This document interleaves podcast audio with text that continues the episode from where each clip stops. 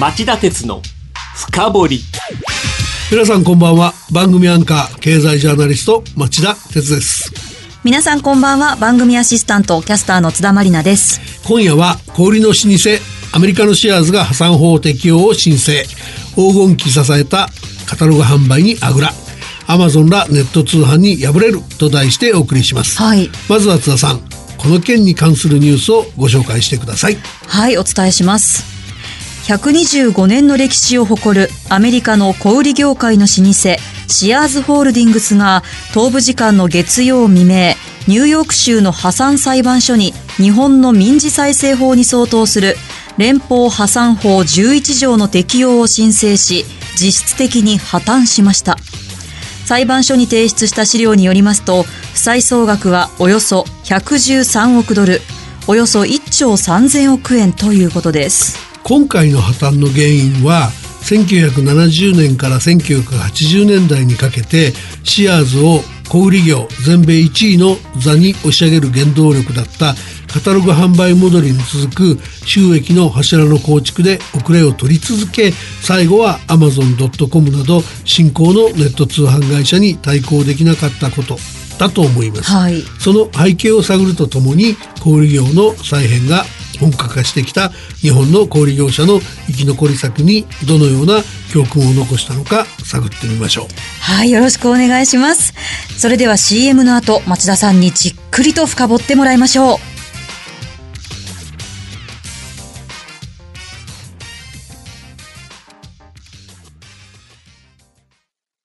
長引く低金利資産運用にお悩みの皆様ファンドラップをご存知ですか？ファンドラップは分散投資による安定的な運用と管理を専門家に任せる人気の資産運用サービスです。大和証券では人気の大和ファンドラップに加え、付加価値の高い大和ファンドラッププレミアムや、インターネットで手軽な大和ファンドラップオンラインを取り揃え、お客様に最適な資産運用をご提供いたします。ファンドラップは大和証券。詳しくは大和ファンドラップで検索、またはお近くの大和証券まで。大和ファンドラップ、大和ファンドラッププレミアム、大和ファンドラップオンラインによる取引は、価格の変動等による損失を生じる恐れがあります。お申し込みにあたっては、契約締結前交付書面をよくお読みください。大和証券株式会社、金融商品取引業者、関東財務局長、金賞第108号。今日の深掘り。あのシアーズって名前は聞いたことあるんですけどどんな会社なんでしょうか？創業は1893年、はい。イリノイ州シカゴで会社を設立しました、はい。で今は違う名前ですけども2013年まで長らく全米一の高さを誇ったシカゴのシアーズタワーを作った会社としても有名でああすそうなんですね。で初期はカタログ通販を通じて成長した。はい。家族と暖炉の前で団らんしながらこのカタログを見ながら、えー買い物をする、はいはい。それがまあアメリカ人のライフスタイルだった時代もあるんですよね。ええ。で最近はネット通販の拡大を背景に7期連続で最終赤字を計上と、まあ不振を極めてたわけですね。はいでアメリカで老舗シアーズが強かった理由と破綻してしまった原因は何なんですか？えっと、シアーズは破綻の直前、百貨店シアーズとディスカウントストア K マートをおよそ700店運営してました。はいで、1980年代までは消費者が求めるものを幅広く提供する総合小売をいち早く展開する活力があって、ウォールマートと小売業1位の座を競っていました。はいところがまあ最近は EC、えー電子商取引へのシフトに乗り遅れ、最後まで消費者のライフスタイルの変化に適応できなかったのが破綻の主因とされています。ああ時代の波に乗り損ねてしまったっていうことですかねそうですね。で、あと一つ破綻の原因があるとすると、経営判断の甘さ。はい有力なブランドの相次ぐ売却とか、老朽店舗の更新投資が後手に回って、えーお客さんを集める集客面での競争力を失っちゃったこと。はいで、シアーズを率いてきたエドワード・ランパート氏は、証券会社ゴールドマン・サックスの出身で、2003年にアメリカ小売業界10位の K マートを自身のヘッジファンドの傘下に収めた後、2005年に5位のシアーズを吸収合併、はい。当時は次世代のウォーレン・バフェットとマーケットでもてはやされてました。はい。ところが、まあ、小売業経営では手腕を発揮できなくて、ネット通販の拡大など、消費者の変化に合わせたビジネスモデルを構築できないまま、迷走を続けました。どんな失敗をしてしまったんですか？あの、例えばですね、はい。ウォールマートだと、エブリデイロープライス、毎日安売りっていう、その明確なキャッチフレーズ、コンセプトを打ち出してですね、はいはいお客さん集めたわけですね。はいで、まあ、だからシアーズはそういうのができなかったし、はい工具や生活家電の販売が主体で、後発組のホームデポやローズにもお客さん奪われちゃった。で、2013年にランパードさん自身が自らシアーズの CEO に就任した後は、アパレルのランズエンドとか、工具のクラフツマンとか、そういう収益力のあった自社ブランドを分離売却する売り食い状態に入ってました。さっきの話からするともう坂道を転げ落ちるような転落なんですね。ですよね。で、結果としてシアーズは急速に競争力を失って、人員や店舗の削減をして、で、お客さんも来なくなるという悪循環に陥った。はい10年前には4000近くあった店舗が、現在は700まで減少しました。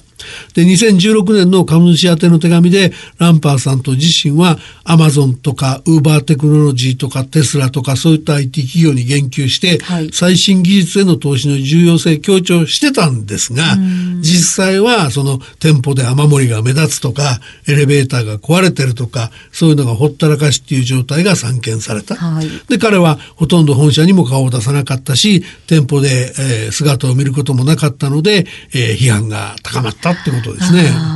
となるともうアメリカの小売業は現状 EC の一人勝ちでしょうか？あの、アマゾンがね、はい豊富な品揃えとかそういう物販の強みだけじゃなくて、はい動画配信とかそういう様々なサービスまで組み合わせて、消費者の日常生活に浸透してってますよね。そうですねで、それでかつ集まるその膨大なデータを解析してビジネスを広げているっていうのは、まあ明らかな事実ですよね。そうですね。じゃあもうシアーズのような旧来型の小売業はかなり苦戦してるんですか？一般論で言うとその通りで、その実店舗の賃料とか店員の人件費とか、そういうコストを余分に抱える旧来型の小売業は、総じて苦戦を強いられています。はいあの、潰れた会社が多くてですね、例えば2011年に全米2位の座にあった書店チェーンのボーダーズ。はい2016年にイオンとの合弁で日本でも展開していたスポーツオーソリティ。はい2017年にアパレルチェーンのザ・リミテッド、家電量販のラジオシャック、えー玩具販売のトイザラスなどが相次いで、えー破綻し市場からの退場を迫られました。はい。で、アメリカの雇用は過去10年で800万人も増えてんですけど、うんはい小売の販売員を見ると、たった2万人しか増えてないんですよね。あじゃあもう旧来型の小売業は全滅ですかね？まあ、全滅はちょっと言い過ぎで、はいあの、前線してる小売業者もいるし、そういうところを参考にしたいんですけどね。はいはい。例えば？あの、ホームセンター大手のホームデポ。ここは過去5年で売上高を35%、株式の時価総額を2倍に増やしました。あと、家電量販のベストバイなんかも過去5年で時価総額を5割近く伸ばすなど、業績を急回復させてます。そこまで前線できている理由はどこにあるんでしょう？アマゾンと差別化できる特色があるかどうかなんですよ。はいはいで、ホームデポの場合ね、店舗をそのお客さんの課題を解決する場と位置づけて、はい。い、や、こんな作業したいんだけどうまくできないんだけどいい工具あるかなとかね、そういうその日曜大工の悩みなんかを聞いてあげて消費者を取り込むとはい。いうことをやった。それからあと、その住宅などの専門業者の在庫に応じてお客さんのところにスムーズに配達する仕組みも取り入れて顧客層を広げてます。はい。あと、かつて小売業界でシアーズと歯を競ったウォールマートですけど、はい。こちらは新興ネット通販会社を2016年に買収したのを機に、ネット経由での販売を急拡大させてる。で、同時にね、ネットで注文した商品を店舗の駐車場で受け取れるサービスとあか、店舗で支払いや価格比較ができるアプリの開発とか、はいとにかくその店舗の方にもお客さんを呼び寄せる仕組み作りを頑張ってるんですよね。なるほど。で、ところでお話は戻るんですが、はいシアーズの再建のシナリオってどうなってるんですか？えー、っとですね、シアーズホールディングはアメリカ東部時間月曜日の未明に、ランパートさんが取締役会の会長にはとどまるけども、CE 職は辞任したと発表して、はい、えー、合わせて年末までに、さっきの700のうちの142店舗を閉鎖する計画を表明した。はい、で、当面の経営は、えー、CFO、最高財務責任者ら3人で構成する委員会が担当すると。はい、で、シアーズによると、その700のうち400店舗程度は利益を出せる状態にあるので、はい、その現在およそ6万8000人いる従業員には、えー、引き続きちゃんと給料を払うと言ってるそうですね。はい、それからあと当面の運転資金として3億ドル、まあおよそ340億円の融資枠の確保に成功したと。で、えこの資金で閉鎖対象以外の店舗で営業継続を目指すと。で、さらにヘッジファンドともう3億ドルの劣後融資の交渉もしているようです。なんかこう聞いてるとうまくいきそうなんですけど、懸念材料はもうないんですかね？うまくいくといいんだけど、ダメだった前例も少なくないんですよね。はい、例えばその2017年に同じく、あの、破産申請した、えー、玩具量販のトイザラス。はい、こちらも当初事業継続を模索したんですけど、債権者との交渉が難航、最終的に買い手が見つからなくて、アメリカ国内の事業の生産に追い込まれた経緯があるので、シアーズの債権も決して楽観できる状況にはないと思います。なるほど。でね、気になるのは日本なんですけど、日本もアマゾンが猛威を振るってるじゃないですか。日本の氷大丈夫ですか？アマゾン・ドット・コムの猛威は日本も同じで、はい、日本の EC 市場規模は2017年に16兆円超と10年前から2倍以上に拡大しました、はい、そこで日本で活発なのが既存の小売業が生き残り策だと言って展開している合唱連行の動きですよね。合唱連行の動きどんな動きですか？あのユニファミリーマートホールディングスなんかの場合で言うと、え今月11日ドン・キホーテホールディングスに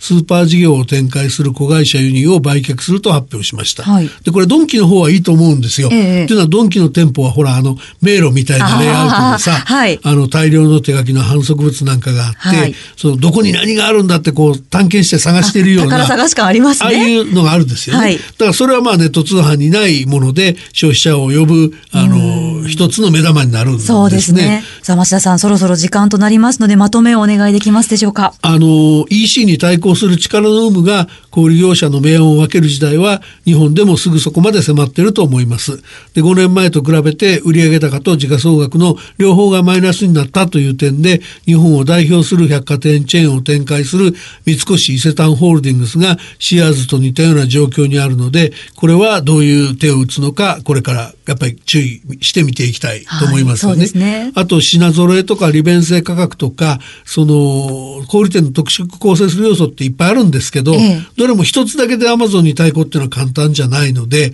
いくつか組み合わせて付加価値を高めていかないと EC に、え対抗して生き残るのが難しくなるんじゃないかと思います。はい。以上、今日の深掘りでした。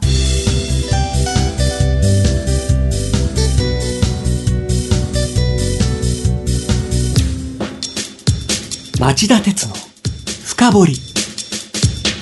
今夜は小売りの老舗アメリカのシアーズが破産法適用を申請。黄金期支えたカタログ販売にあぐら、アマゾンらネット通販に敗れると題してお送りしました。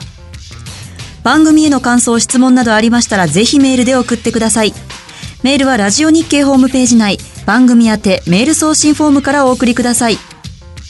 またこの番組はオンエアから1週間以内ならラジコタイムフリー機能で聞くことができます。詳しくは番組ホームページをご覧ください。番組を聞きのあなた、来週も徹底的に深掘ります。それではまた来週です。さようなら。